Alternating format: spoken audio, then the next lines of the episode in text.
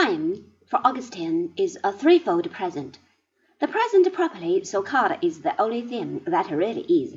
The past lives as a present memory, and the future as a present expectation.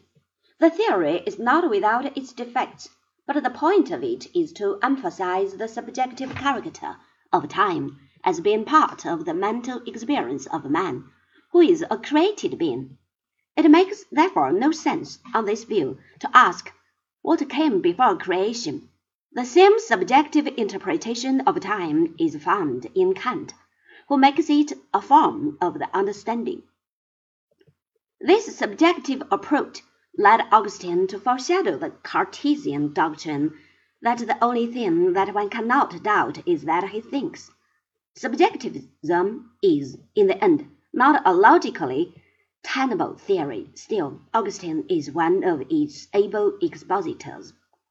The time of Augustine was marked by the fall of the Western Empire.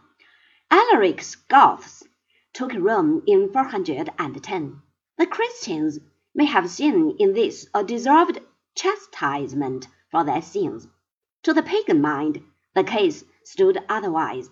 The old gods had been abandoned, and Jupiter had justly withdrawn his protection. To meet this argument from a Christian point of view, Augustine wrote his City of God, which, in the course of writing, became a fully fledged Christian theory of history.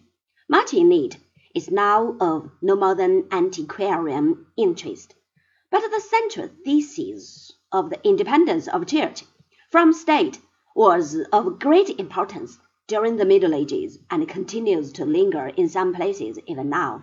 The view that the state, in order to partake of salvation, must obey the church is in fact based on the example of the Jewish state of the Old Testament.